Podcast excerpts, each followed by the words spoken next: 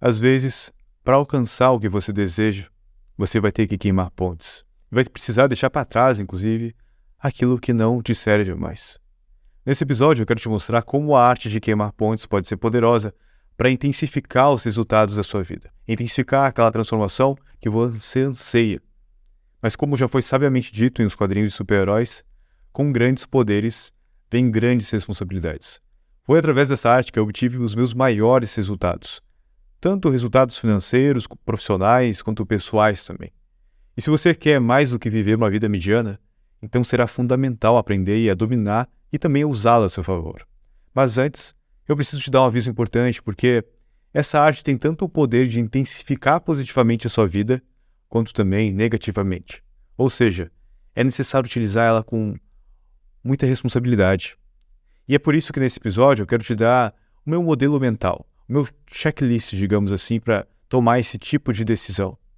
Porque muitas vezes o medo do desconhecido faz com que as pessoas fiquem presas em uma situação ruim, uma situação de merda, e pedindo que elas tomem as medidas necessárias para poder mudar aquilo que já não contribui mais positivamente em suas vidas. Não é à toa que por trás da história de toda pessoa excepcional, toda pessoa fora da curva, existe um ponto de inflexão, um ponto na história dela que determinou uma mudança radical. E se você quer se tornar um ponto fora da curva também, então esse episódio é para você. Bem-vindo de volta ao podcast Vida Lendária. Se você é novo por aqui, meu nome é Alan Nicolas e através desse podcast eu vou trazer insights, reflexões e ensinamentos que vão ajudar você a construir uma vida com mais conquistas, mais significado, uma vida que merece ser vivida, uma vida lendária.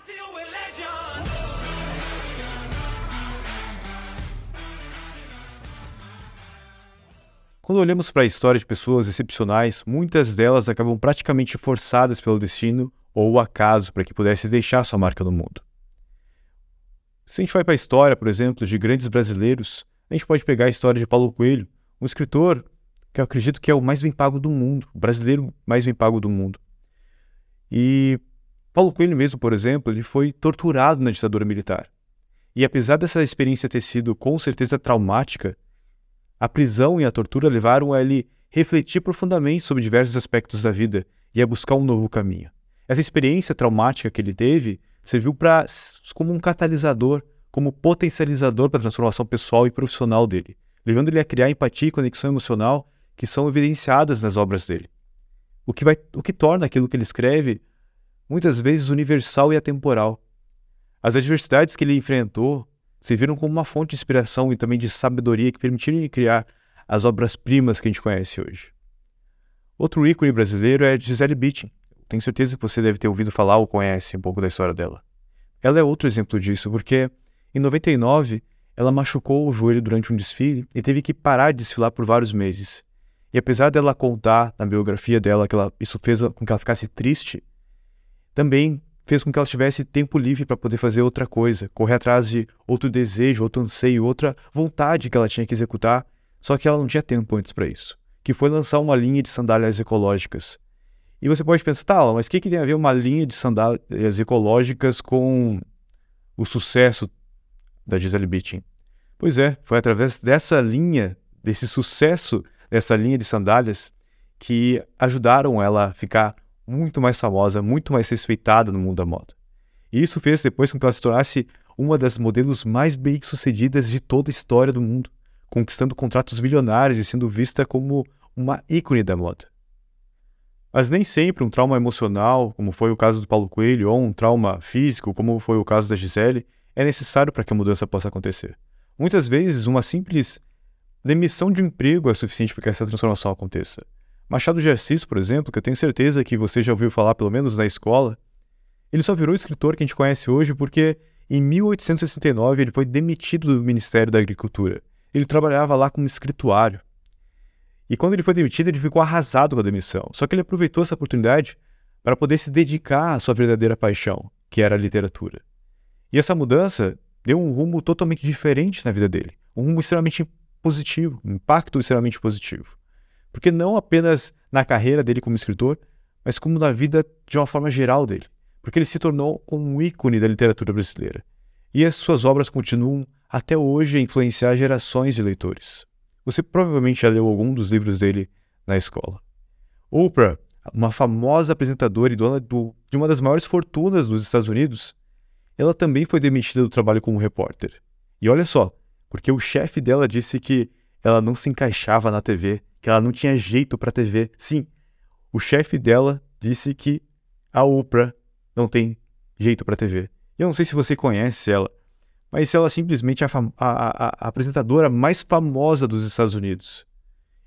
Então, essa experiência dessa demissão dela fez com que ela deixasse de ser simplesmente uma repórter para ter que trilhar o seu próprio caminho. E isso levou ela a ser uma das mulheres mais influentes do mundo inteiro hoje.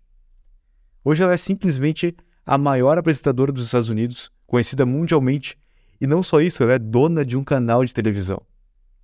Será que isso seria conquistado se ela tivesse permanecido como repórter? Bom, provavelmente não. E talvez, se não fosse por uma demissão, a gente não teria também os parques da Disney, o Mickey e, vários desenhos que preencheram nossa infância. Porque o Walt Disney também foi demitido de um jornal por, olha só, não ter boas ideias. Bom, eu nem preciso dizer muito. O cara simplesmente é criador da Disney. E eu já tive duas vezes lá e não tem como dizer que o cara não tem boas ideias.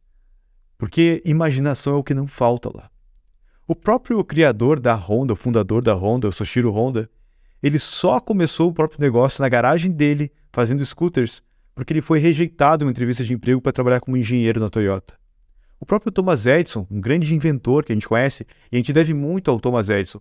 A gente até hoje utiliza tecnologias que são uh, tecnologias que foram evoluindo das tecnologias que ele criou, como a lâmpada, a câmera, projetor, a própria distribuição de energia que chega na sua casa.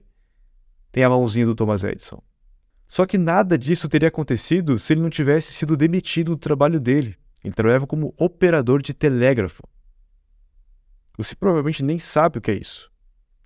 E ele foi demitido porque ele tinha um desempenho insatisfatório. Agora, pensa só: o cara que ficou lá, que tem até aquele, aquele, aquela citação que é, ele achou, ele não falhou mil vezes, ele achou mil formas de não fazer uma lâmpada, porque dizem que ele tentou mil vezes fazer uma lâmpada até conseguir fazer a primeira.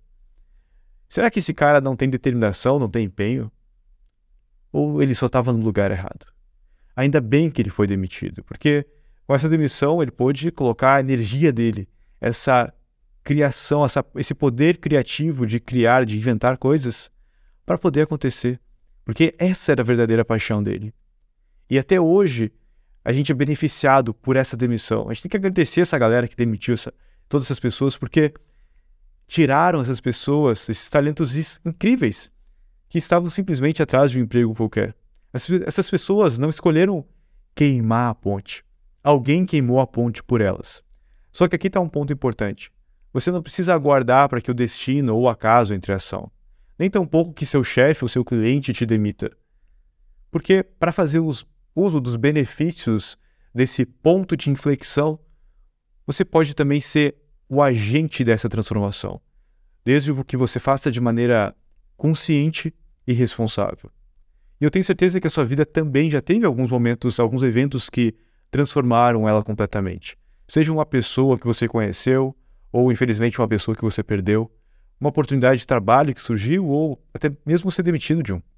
A vida é imprevisível e na maioria das vezes a gente não tem o controle sobre o que acontece ao nosso redor. Mas existem pequenas coisas que estão no nosso controle. E é aqui que entra a arte deliberada de queimar pontes. Uma arte que tem suas origens na antiga China, há cerca de 150 anos antes de Cristo. Conta a história que um general chamado Han Xin recebeu ordens para atacar uma cidade. Mas ele não recebeu soldados suficientes. E diante da possibilidade de derrota, ele ordenou que seus homens queimassem seus próprios barcos e pontes, deixando eles sem escolha a não ser lutar até a morte.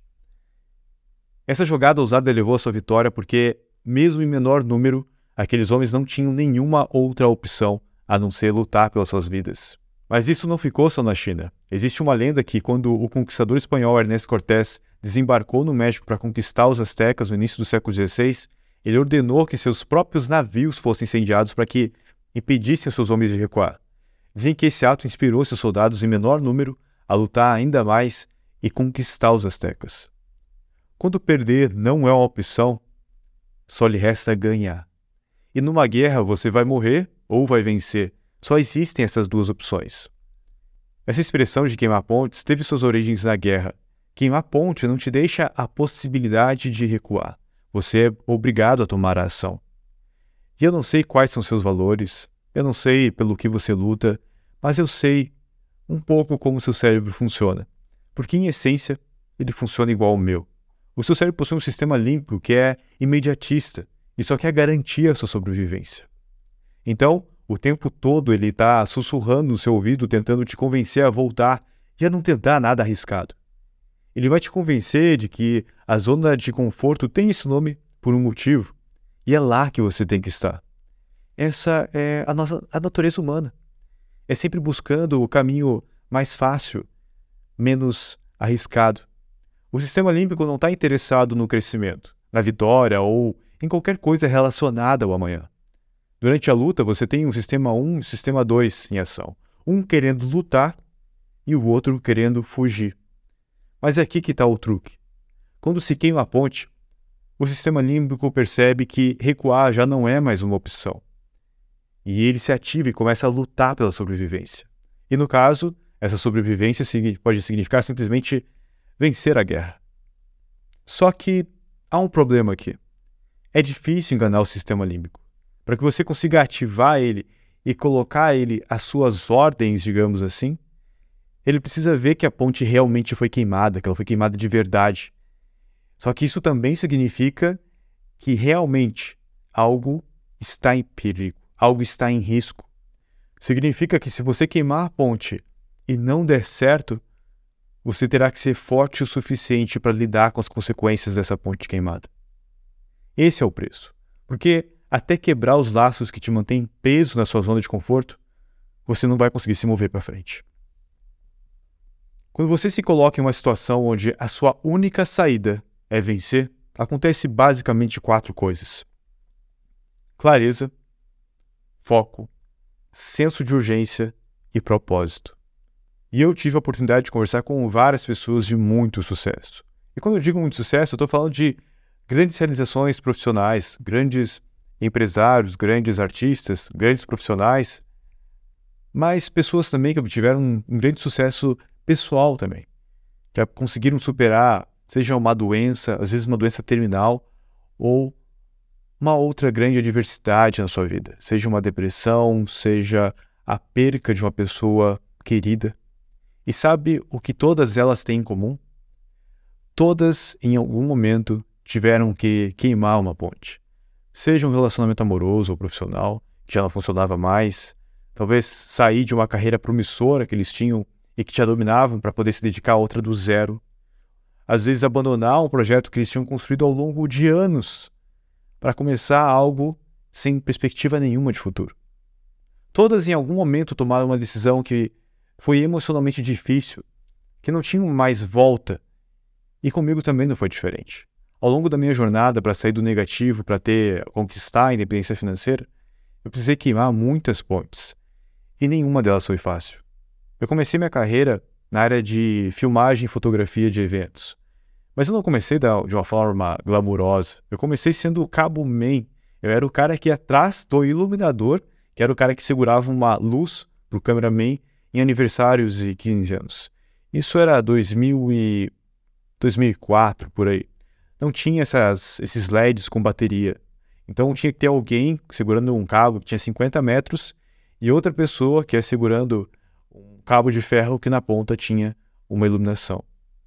E meu trabalho era basicamente ficar segurando esse cabo e ficar enrolando e desenrolando ele à medida que a gente ia caminhando no meio do salão, no meio de onde estava acontecendo o evento.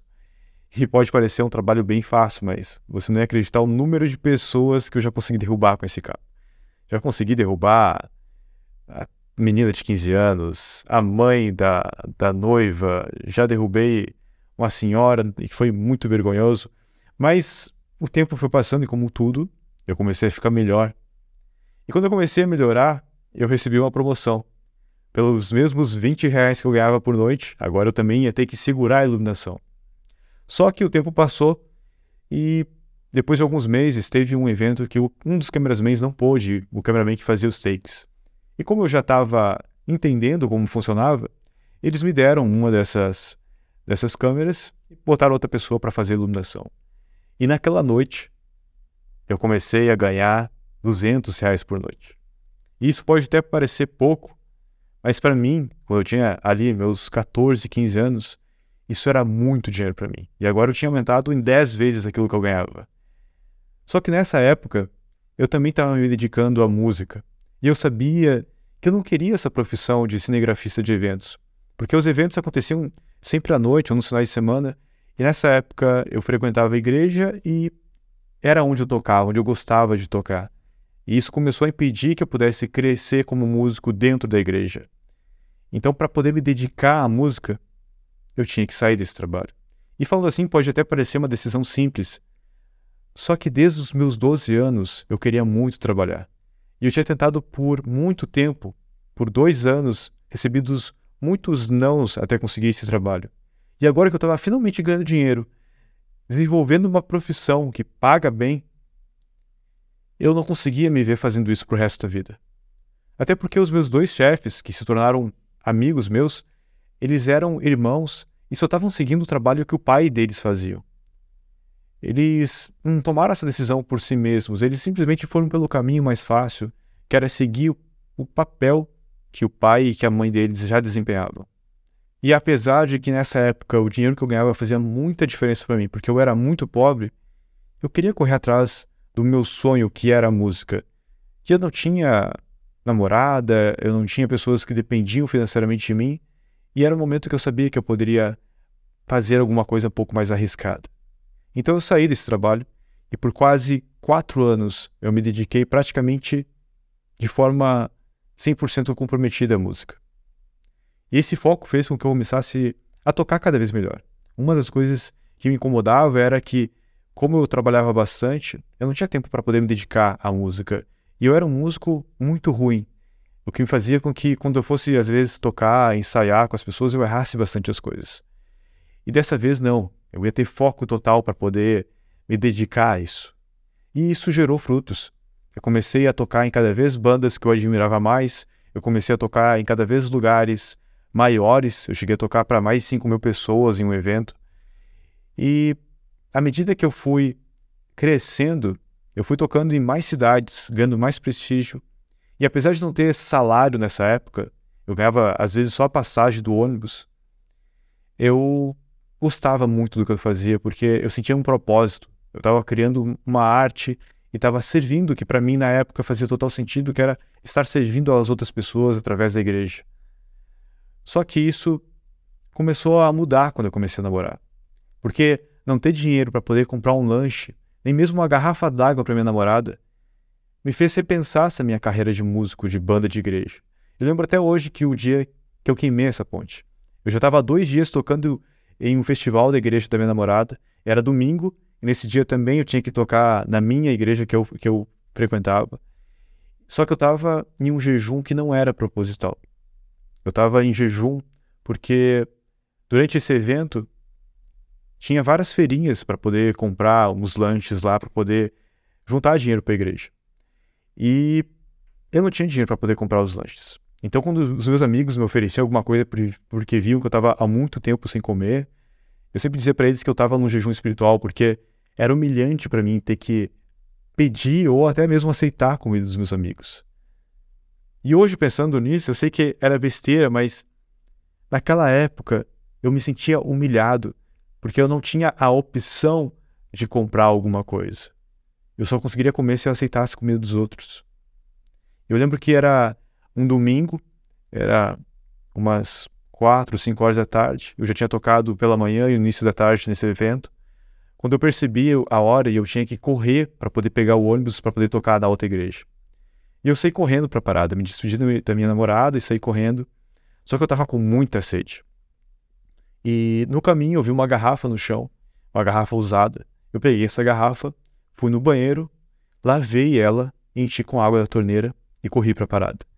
Só que quando eu cheguei na parada, eu estava chegando próximo da parada, eu vi que o ônibus estava passando já por ela e não tinha ninguém na parada, ou seja, se eu não corresse a tempo, eu ia perder esse ônibus.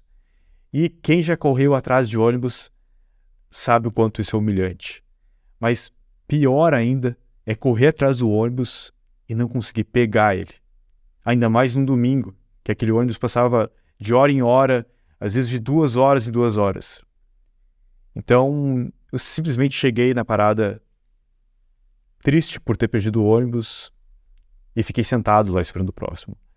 Só que enquanto eu esperava o ônibus, eu comecei a refletir sobre a minha vida. Como é que eu poderia construir uma família? Como é que eu poderia prover algo para minha futura esposa se eu não tinha condições nem de comprar uma garrafa d'água? E eu comecei a me questionar das minhas escolhas. Se era tão necessário assim eu estar naquele momento ali tocando na igreja, se não estava na hora de eu me dedicar um pouco também a servir a mim mesmo, de começar a ganhar dinheiro. E passou mais de uma hora até o ônibus chegar. Quando ele chegou, ele estava super lotado, e não lotado de não ter lugar para sentar, lotado de ser difícil até de entrar nele. Só que eu não tinha outra opção. Eu não ia esperar até o próximo, vai saber quando o próximo vai vir e se não vai vir lotado também. E eu fiquei lá naquele ônibus durante uma hora e meia para poder me deslocar de Novo Hamburgo até Canoas, no Rio Grande do Sul, no verão, um calor abafado que faz no Rio Grande do Sul. E quando eu cheguei finalmente na igreja, eu cheguei atrasado. Então o culto já tinha começado. E tinha alguém tocando no meu lugar. E foi ali que caiu a ficha.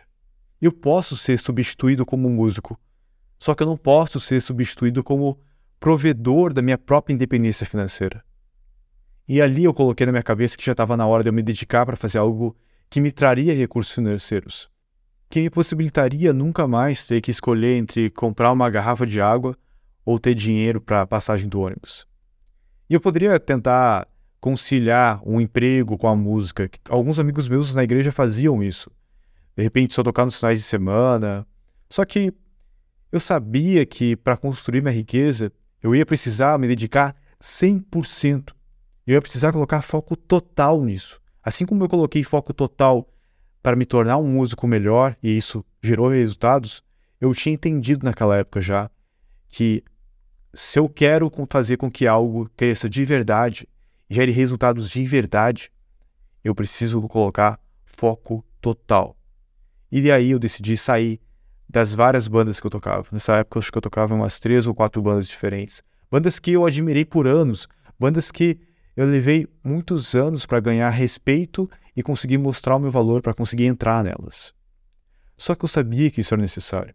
E foi um choque, inclusive, para as pessoas quando eu falei para elas que eu estava saindo, que eu tinha tomado essa decisão. E só que foi a melhor decisão que eu poderia ter tomado, porque se eu não tivesse tomado essa decisão, eu nunca teria alcançado a minha independência financeira. E durante a minha trajetória, eu tive diversos momentos como esses, momentos onde eu tive que abrir mão de algo que eu tinha construído com muito empenho, mas que não me cabia mais, que não fazia mais sentido para mim. E não se engane se você acha que cada ponte que eu queimei não deixou marcas. Todas elas foram difíceis. Todas elas tiveram alguma consequência negativa emocional, como me distanciar de amigos, ou às vezes perder uma futura oportunidade que faria sentido para mim. Mas em todas as vezes, queimar essas pontes também me permitiram evoluir. Até porque, como eu já disse, quando você queima a única ponte que te permite voltar, você não tem escolha a não ser seguir em frente a lutar. Não poder voltar para trás te coloca em um estado de alerta máximo. A sua clareza e o foco é expandido pelo seu senso de urgência, que é a sobrevivência. E isso te dá muito propósito, porque agora você não tem outra opção, a não ser vencer. Quando você não tem nenhuma outra opção a não ser vencer, a escolha é simples. E tudo isso começa com uma decisão. Uma decisão de não aceitar continuar com os mesmos resultados. Mas não confunda um simples desejo, um simples desejo e anseio mental com o que eu estou falando aqui, de tomar uma decisão. Porque muitas pessoas confundem desejo com decisão. E o desejo é algo que você gostaria que acontecesse. Já a decisão, ela é um ato, uma ação, e não é qualquer ação. A etimologia da palavra decisão é de origem latina, formada por duas palavras. Uma é o prefixo de, que significa parar, interromper, e a outra é cadere, que significa cindir, cortar, ou seja, interromper, parar primeiro, para então cortar. Ou seja, a decisão significa cortar algo. Em outras palavras, significa queimar, dizer não. E eu poderia aqui falar de muitas decisões importantes e muitas pontes que eu queimei, porque não foi só minha carreira de cinegrafista e de músico que eu abri mão.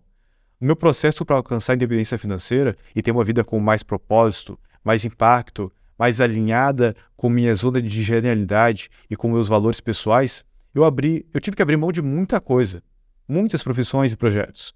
Eu abri mão de ser continuar minha carreira como técnico em eletrônica, eu abri mão da minha profissão de design e, e programador, inclusive de professor de design e programação. Eu abri mão da minha carreira em startups por um bom tempo, por dois ou três anos. Eu fui programador dentro de startups, startups muito famosas como vaquinha.com.br. Eu já fui dono de, pode acreditar, mas já fui dono de um dos times, dos melhores times de League of Legends, onde a gente já estava conseguindo patrocínios, uh, já estava conseguindo uh, ter jogos internacionais. Eu abri mão de uma agência de desenvolvimento de sites, eu abri, abri mão de uma coprodução bem-sucedida, eu abri mão de minha empresa de consultorias de funis, que eu estava com um nome muito grande no mercado, dando palestras nesse mercado de marketing digital em vários eventos. Eu abri mão de um infoproduto de sete dígitos e eu até mesmo abri mão da minha posição como cofundador e CEO de uma das maiores empresas de marketing direto do Brasil. Tudo isso para no final estar aqui hoje falando com você. E como é que isso tudo se conectou? Por que, que eu precisei queimar essas pontes? Porque em algum momento elas deixaram de fazer sentido para mim. Quando eu olho para cada uma dessas decisões, eu consigo enxergar a importância de ter tomado cada uma delas. Porque, infelizmente, a gente só funciona assim. A gente só funciona buscando constantemente o conforto, buscando constantemente uma forma de economizar energia. E só foi me colocando em situações extremamente desconfortáveis, onde eu não tinha outra saída a não ser crescer, que foi quando eu cresci. Em 2016, por exemplo, eu ganhei um prêmio da Hotmart, uma viagem com tudo pago para conhecer a sede deles em BH, porque eu tinha conseguido em tempo recorde de alcançar 150 graus com um e-book. Isso lá em 2016. Então era, era algo que não era tão, tão frequente como hoje. E muitas pessoas não sabem como eu consegui aprender Facebook Ads em uma semana ou menos. Só que menos ainda sabem um motivo pelo qual eu aprendi tão rápido e consegui ter esse sucesso. A minha esposa, nessa época, lá no meio de 2000, lá em julho de 2016, ela estava internada no hospital. E ela não estava simplesmente internada por qualquer coisa. Ela estava com um problema cardíaco e ela estava entre a vida e a morte. E eu não tinha dinheiro para pagar a cirurgia dela. Eu não tinha outra escolha a não ser estudar, subir campanha durante as madrugadas frias dentro daquele hospital para conseguir salvar a vida dela. Eu só estou te contando essa história de forma extremamente resumida, que em algum episódio futuro eu provavelmente vou contá-la com mais detalhes, para que você possa entender o poder disso. O poder de conscientemente e com responsabilidade queimar a ponte, se colocar numa situação onde você não tem outra saída. Nesse caso, que eu falei da minha esposa, não foi uma, uma ponte que eu queimei. Foi uma coisa que aconteceu, um acaso, um acidente, um problema que pode surgir, um imprevisto que acontece na vida. Mas a mesma energia que eu coloquei para conseguir gerar resultados extremamente além de qualquer capacidade que eu imaginava que eu tinha para poder salvar a vida dela, é a energia que você consegue quando você se coloca numa situação onde você não tem outra saída a não ser vencer. Essa é minha trajetória de uma vida extremamente limitada financeiramente, até a minha independência financeira, eu tinha um pensamento, um pensamento frequente na minha mente.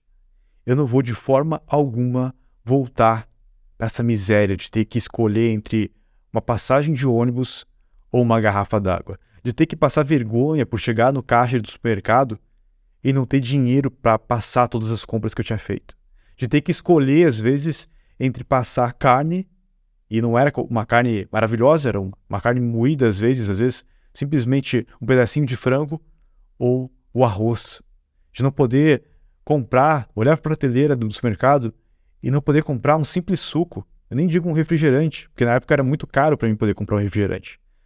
De não conseguir, de não poder comprar um simples suco. Eu disse para mim mesmo que eu sangraria até morrer, mas eu conseguiria ter uma vida de liberdade financeira. E foi essa sede, essa canalização do meu descontentamento com o meu estado presente que me fez ter a coragem de tomar muitas decisões que eu sei que muitas pessoas não tomariam.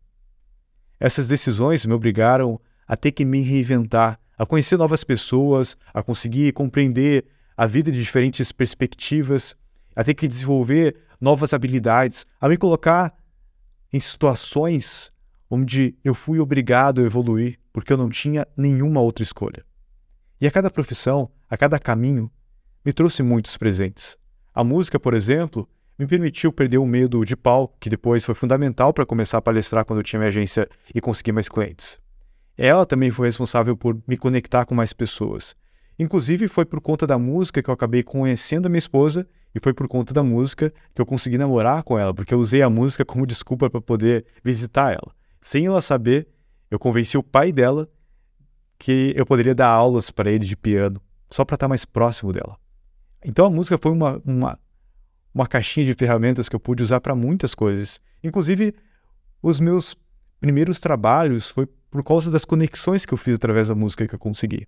E até hoje é um hobby que eu gosto muito.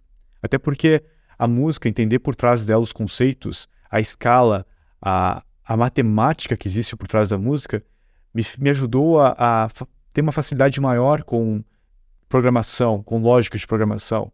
E isso me ajudou a ter uma cabeça melhor para conseguir juntar ideias complexas e conseguir resolver problemas que são mais complexos, que me ajudou a lidar com projetos mais complexos e me possibilitou também a criar empresas de sucesso, porque eu conseguia entender a complexidade e simplificar ela. Percebe como tudo está conectado? Mas Alan, por que que tu precisou queimar essas pontes? Por que tu não tentou fazer, de repente, as coisas ao mesmo tempo? E quem disse que eu não tentei? Eu tentei por muito tempo fazer mais de uma coisa ao mesmo tempo. E sabe qual foi o resultado? Mediocridade. Enquanto eu tentei focar em mais de uma coisa ao mesmo tempo, eu nunca obtive os resultados que eu gostaria de ter. Só que quando eu focava 100% em algo, normalmente os meus resultados excediam, eram maiores do que as minhas expectativas sobre eles. E isso não é só comigo. Eu te garanto que com você também. Talvez você só não entendeu isso ainda. Nosso poder de atenção ele é extremamente limitado. E em qualquer profissão, projeto ou atividade que você deseja masterizar, você vai ter uma série de sub-habilidades, de atividades que são complementares e que você vai precisar dominar. Por exemplo, agora mesmo eu estou tentando dominar essa arte de expressar as minhas ideias, expressar os meus conhecimentos através tanto da escrita quanto da fala e também através de um meio, que são as redes sociais, que são os canais de divulgação como Spotify, YouTube, Instagram, etc. Só que para isso eu preciso desenvolver várias habilidades diferentes. Eu preciso desenvolver a escrita, eu preciso desenvolver a oratória, eu preciso desenvolver o storytelling, eu preciso desenvolver produção audiovisual, conhecimentos de social media para poder divulgar esse conteúdo para mais pessoas, planejamento de conteúdo também. Só aqui eu já falei seis habilidades dentro dessa categoria maior. Só que essas seis atividades também têm subdivisões. Em oratória mesmo, por exemplo, eu preciso aprender a modular minha voz, falar mais grave, mais fino, mais rápido, para ficar, deixar o conteúdo mais dinâmico aqui, deixar o conteúdo mais interessante. E para isso é fundamental conseguir aprender a modular a minha voz, para que cada vez eu consiga colocar ela da forma adequada para o momento, para poder contar as histórias poder contar os conhecimentos de uma maneira que faça mais sentido, que eu consiga expressar melhor cada momento, cada informação de uma maneira que você possa absorver isso melhor. Eu preciso também melhorar minha dicção, como você já deve ter percebido. E para melhorar a dicção, eu vou precisar fazer exercícios conscientemente todos os dias. Eu preciso separar um momento do meu dia às vezes 20, 30 minutos para fazer isso, para poder melhorar a minha dicção. Porque eu sempre fui uma pessoa extremamente introvertida, uma pessoa que sempre me considerei muito inferior às outras por vir de uma comunidade mais pobre, por não ter tido tanto conhecimento na minha infância, por não ter tido um estudo muito bom. Então eu sempre fui a pessoa que falou muito pouco. Quando falava, falava para dentro, nunca se expressou muito bem. E é muito mais fácil tratar isso quando criança. À medida que nosso tempo vai passando, por mais que a gente tenha um cérebro com uma neuroplasticidade que a gente consegue desenvolver, à medida que o tempo vai passando, essas nossas conexões neurais vão se fortalecendo. A nossa musculatura facial vai se fortalecendo. E fica cada vez mais difícil conseguir desenvolver novas habilidades motoras como a dicção, que é uma habilidade motora. E para isso eu vou ter que dedicar bastante tempo, bastante esforço para conseguir mudar e melhorar minha dicção aqui. E fora isso, como eu estou começando a gravar vídeos, eu preciso também melhorar as minhas habilidades de comunicação não verbal, como movimentação das mãos, expressões faciais e pode, ah, mas vai ter que melhorar a expressão facial e expressão das da utilização do corpo das mãos, sim. Como eu falei, eu sempre fui uma pessoa extremamente introvertida, que não conversava com quase, quase ninguém. Então, isso é um desafio que é gigante para mim. E isso, tudo que eu falei, eu só, só tá dentro de oratória. Eu nem falei das outras cinco, e possivelmente mais subdivisões que existem só dentro dessa habilidade de comunicação. Percebe que é muita coisa? E é por isso que o foco é essencial. Só que é muito mais fácil ficar dizendo sim para um monte de coisa do que dizer sim para uma única coisa. É muito difícil resistir às tentações, até porque cada vez que você cresce mais, melhor as tentações ficam. Cada vez que você cresce mais, mais exposição você tem. E, com mais exposição, mais pessoas vão chegar te oferecendo oportunidades incríveis. E é muito fácil daí você ter que ficar pulando de galho em galho. Porque você vai, não vai querer perder essas oportunidades incríveis, só que enquanto você ficar pulando de galho em galho, você nunca vai poder ter os resultados extraordinários. Porque, como eu falei no episódio passado, você só consegue isso através do efeito composto. Você só consegue isso através de o tempo acumulando o efeito composto para você. É por isso que esse foco ele é tão importante. Algumas vezes, ele inclusive só é possível quando você queima uma ponte. E talvez você esteja se questionando agora, mas Alan, eu vou precisar queimar a ponte para ter sucesso? E eu vou te dizer que não existem regras fixas para ter sucesso, até porque cada pessoa tem uma visão diferente sobre sucesso. Mas se você se refere a resultados expressivos, a minha resposta é sim. Você eventualmente teria que queimar uma ou mais pontes para isso. Mas para ficar mais claro, deixa eu te dar então os exemplos que eu falei lá no começo do episódio, que eu te daria como modelo mental que eu utilizo para tomar essa decisão. E vamos começar por relacionamentos. Se você percebe que alguma pessoa não faz mais sentido na sua vida, que você não consegue se ver com ela daqui a 5 ou 10 anos, seja esse relacionamento uma amizade, uma sociedade ou até mesmo um relacionamento amoroso, é um ponto para ficar atento. Nas contratações, por exemplo, existe uma regra que me ajudou muito a avaliar, inclusive, outros tipos de relacionamentos. Mas essa regra basicamente é o seguinte: quando eu contratava alguém, depois de um tempo eu me fazia uma pergunta, que era: se eu tivesse que contratar essa pessoa novamente, eu contrataria? Quando a resposta era não, eu sabia que eu tinha que desligar ela. E o mesmo se aplica para outros relacionamentos. Porque todo relacionamento ele é uma troca, uma troca de confiança, uma troca de carinho, uma troca de companheirismo. E é normal que essa troca muitas vezes esteja desequilibrada. Muitas vezes, por um período de tempo, um dos lados talvez precise de mais carinho, talvez o outro lado de mais segurança, ou um lado está passando, inclusive, por um momento difícil e não vai conseguir ter essa dar essa reciprocidade. Mas existem relacionamentos que há muito tempo só existe uma entrega de um lado. Será que esse relacionamento é saudável para se manter? Eu acredito que todo relacionamento, para ser saudável, precisa de uma troca energética positiva. E isso vai muito, muito além de interesse, uh, ter interesse alinhado ou ter alguma, algum tipo de recompensa, seja financeira, sexual ou intelectual. Relacionamentos saudáveis são relacionamentos que nos permitem crescer, onde existe um apoio, um acolhimento. Agora, se você está em um relacionamento em que a maior parte do tempo ele te carrega de emoções negativas, que você se sente, por exemplo, julgado, humilhado, usado, será que esse é um relacionamento que vale, vale a pena manter? Para mim é um relacionamento que já é tóxico. É um relacionamento que é uma ponte que, para mim, precisa ser claramente queimada. E, sinceramente, para mim, hoje em dia, nem precisa chegar a isso. Eu notei que alguns meios que eu frequentava, eu só conseguia frequentar se existia algum tipo de entorpecente, uma bebida alcoólica. Porque sóbrio, eu não tinha interesse de estar ali. Então, inclusive, o teor alcoólico acabou virando uma base para mim. E não que eu não, não beba socialmente, às vezes, com alguns amigos, mas se eu preciso, para estar com eles, estar bebendo, então isso para mim já virou uma régua que eu preciso, talvez não queimar essa ponte, mas pelo menos me afastar dessas amizades, que elas não fazem tanto sentido mais para mim. E o Lee, depois disso, de tomar essa decisão, isso eu tomei essa decisão há uns 4, 5 anos atrás, e ano passado, se não me engano, que foi a primeira vez que eu li o, esse tweet do Naval, ele falava sobre isso. Se você precisa beber para estar com a pessoa, provavelmente está com a pessoa errada. Até porque as melhores amizades que eu tenho, eu posso ficar com essa pessoa, às vezes, em momentos de silêncio, do lado dela, por bastante tempo, sem me sentir desconfortável.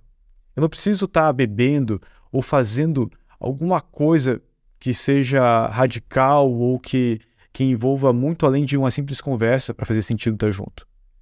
E lembrando que você é a média das pessoas que você passa mais tempo com elas. Você é a média, você é um produto, como eu já falei algumas vezes, do seu ambiente. Então, eu sei que pode ser bem difícil de queimar essa ponte. Essa ponte que são relacionamentos é algo que a gente foi treinado desde criança, mas está no nosso DNA já para uma questão de sobrevivência, essa questão tribal a gente não se distanciar tanto, porque na antiguidade, na, na nossa época paleolítica, se distanciar da tribo significa a morte. Era um dos piores castigos que alguém poderia sofrer numa tribo, era ser mandado embora da tribo. E quando você se distancia das pessoas, você vai ter esse impulso biológico, psicológico, límbico de não querer fazer isso. Então, é difícil fazer, mas talvez seja uma das coisas que mais vai te trazer resultados na sua vida. Porque definitivamente me distanciar das pessoas que não faziam mais sentido para mim me gerou muito resultado. Só que queimar pontes vai muito além de relacionamentos. Na profissão, nos negócios, nos projetos, muitas vezes ela também é necessária quando você não tem mais uma, um claro porquê estar neles. Quando você não vê mais futuro nessa posição que você ocupa. Quando você gostaria muito, muito, muito de estar fazendo outra coisa a não ser o que não o que você faz hoje. E nem sempre vai ser óbvio assim. Nem sempre você vai ter uma clareza, eu preciso fazer outra coisa, eu não quero mais estar aqui. Nem sempre. Às vezes, simplesmente por desejar algo maior do que você já conquistou, já é o suficiente para você ter que abandonar o que está funcionando para perseguir esse algo maior. E muitas vezes é um pulo no escuro, muitas vezes é um passo que você vai dar praticamente de fé, de acreditar que existe algo além disso. E é aqui que eu digo que você vai ter que ser forte para poder lidar com as consequências. Porque nem sempre vai ser fácil.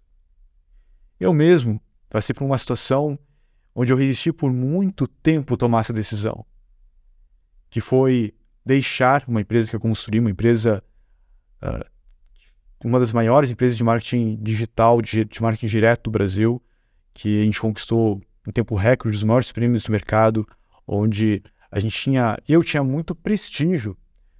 Então, não é só deixar uma empresa, é deixar também uma posição social, onde todos olhavam para mim como o cara, o cara que foi lá e fez acontecer, o cara que tem uma empresa que fatura múltiplos milhões.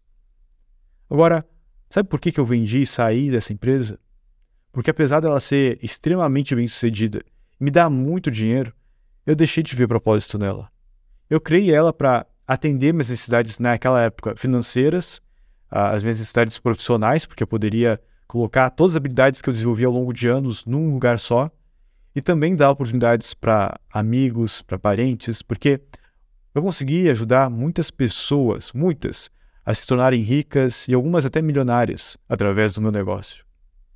Só que quando eu atingi o topo financeiro, que é alcançar minha liberdade financeira, e eu ganhei todos os prêmios que faziam sentido para o nicho que eu atuava dentro desse mercado, do marketing direto, e ajudei dentro do, da medida do possível todas as pessoas que eu queria ajudar e já não fazia o modelo de negócio já não comportava mais isso e a gente não podia mais ajudar dessa forma, afiliados, pessoas que eram parceiras, uh, as margens foram diminuindo ao ponto que não fazia mais sentido para elas anunciar. eu notei que eu já tinha zerado o jogo. E depois disso, eu fui ficando cada vez mais sem tesão, sem vontade de continuar jogando aquele jogo. Só que eu tinha prestígio, eu ganhava muito dinheiro, eu estava com uma empresa muito bem consolidada, onde eu praticamente não tinha mais aquele trabalho de tração, de começar algo do zero, era simplesmente manter as coisas rodando. Só que eu não conseguia, através desse negócio, gerar um impacto positivo da forma como eu gostaria de gerar na vida das pessoas. Então eu queimei essa ponte. Eu saí de uma empresa que eu faturava milhões, que eu conquistei através de anos construindo algo com os meus sócios, só que eu sabia que eu só conseguiria me dedicar a isso aqui que eu estou fazendo aqui hoje se eu tivesse queimado essa ponte. Porque, por mais que eu até comecei esse, esse podcast durante, é, durante o meu trabalho como CEO lá, eu não conseguiria me dedicar inteiramente a algo como eu sempre gostei de me dedicar se eu tivesse envolvido ainda com isso. Só que eu resisti. Eu saí dessa empresa em 2020 e eu entrei em outro projeto tinha muito significado e que eu conseguia entregar uma transformação real para as pessoas, mas não através de mim, através de outra pessoa. Só que eu fico por muito tempo me enganando, pegando vários projetos, voltando a crescer de novo, a fazer coisas acontecer, contratos milionários, me tornei sócio de um bilionário, inclusive eu tive que dizer não para um bilionário, porque não fazia sentido também. Eu percebi que eu estava caindo na mesma armadilha de novo, de novo e de novo e de novo, porque eu nunca iria aceitar o que eu precisava fazer.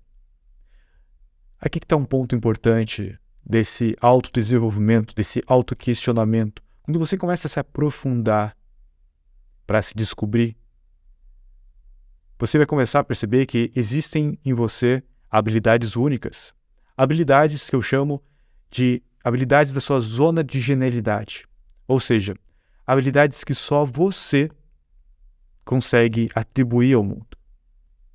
E isso é muito bom, só que quando você se aproxima cada vez mais disso, cada vez mais o seu intelecto vai brigar muitas vezes contra isso. Porque cada vez que você se aproxima mais da sua zona de realidade, mais óbvio fica para sua intuição de que é isso que você deveria estar fazendo. É isso que vai te sustentar ao longo do tempo de forma intrínseca, ou seja, te dando energia para poder sustentar isso. Só que muitas vezes o teu intelecto vai, vai, vai notar que existe outros caminhos para você que podem ser menos opressores, menos trabalhosos, que vão exigir menos energia.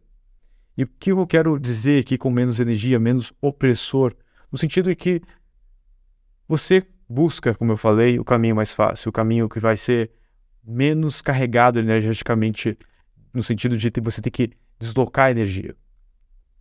E quando você começa a se aproximar dessa zona de realidade, você começa a ser compelido a estar mais presente nela.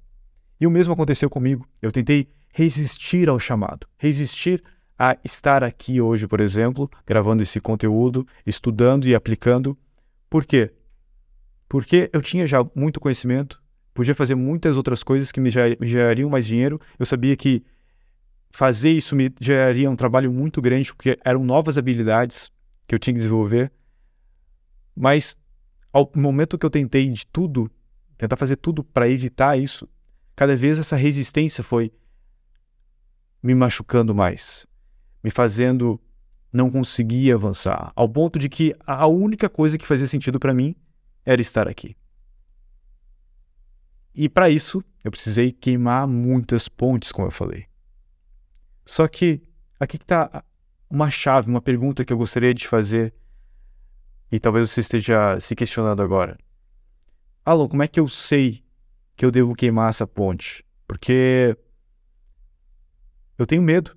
Eu tenho medo de queimar a ponte e me arrepender depois. Tu não se arrepende das pontes que você queimou? Tem uma pergunta que eu li num livro que vai te ajudar bastante, que é: no leito de morte, eu vou me arrepender de não ter tentado algo diferente? Essa pergunta, ela, eu li ela num livro que se chama Os Cinco Arrependimentos Antes de Morrer. É de uma enfermeira que é australiana e ela atendia de forma paliativa os pacientes dela em estado terminal. E nesse livro ela descreve o que, o que ela mais ouviu nos momentos finais da vida de cada paciente. E sabe o que foi? O que foi que ela mais ouviu? Ela ouviu que essas pessoas gostariam de ter tido a coragem de ter vivido uma vida fiel a elas mesmas e não a vida que os outros esperavam delas. Muitas pessoas lamentavam não ter seguido os seus próprios sonhos, não ter seguido a sua própria intuição, não ter expressado a sua verdadeira essência, ter deixado de lado as suas próprias aspirações simplesmente para cumprir as expectativas de outras pessoas. O maior arrependimento delas não foi algo que elas fizeram, não foi uma ponte que elas queimaram, mas sim algo que elas deixaram de não fazer para não desapontar a expectativa de outras pessoas. E para a gente encerrar esse episódio aqui, deixa eu terminar ele com uma reflexão. Qual ponte você sabe que precisa queimar, mas não queima para não desapontar outra pessoa? Qual sonho você tem adiado para corresponder às expectativas que os outros têm sobre você? A vida ela passa num piscar de olhos. E quando a gente menos percebe, a gente não vai mais estar aqui. Então, por que não abraçar esse breve sopro que é a existência e viver ela nos nossos próprios termos? Por que não viver expressando a nossa verdadeira essência e gerando através disso um impacto positivo ao longo do caminho? E eu não digo impacto qualquer, mas um impacto que só você pode deixar no momento que você consegue desfrutar no momento presente, contente por estar sendo autêntico. Esse episódio vai ficando por aqui e obrigado por permanecer comigo até o final. Até mais.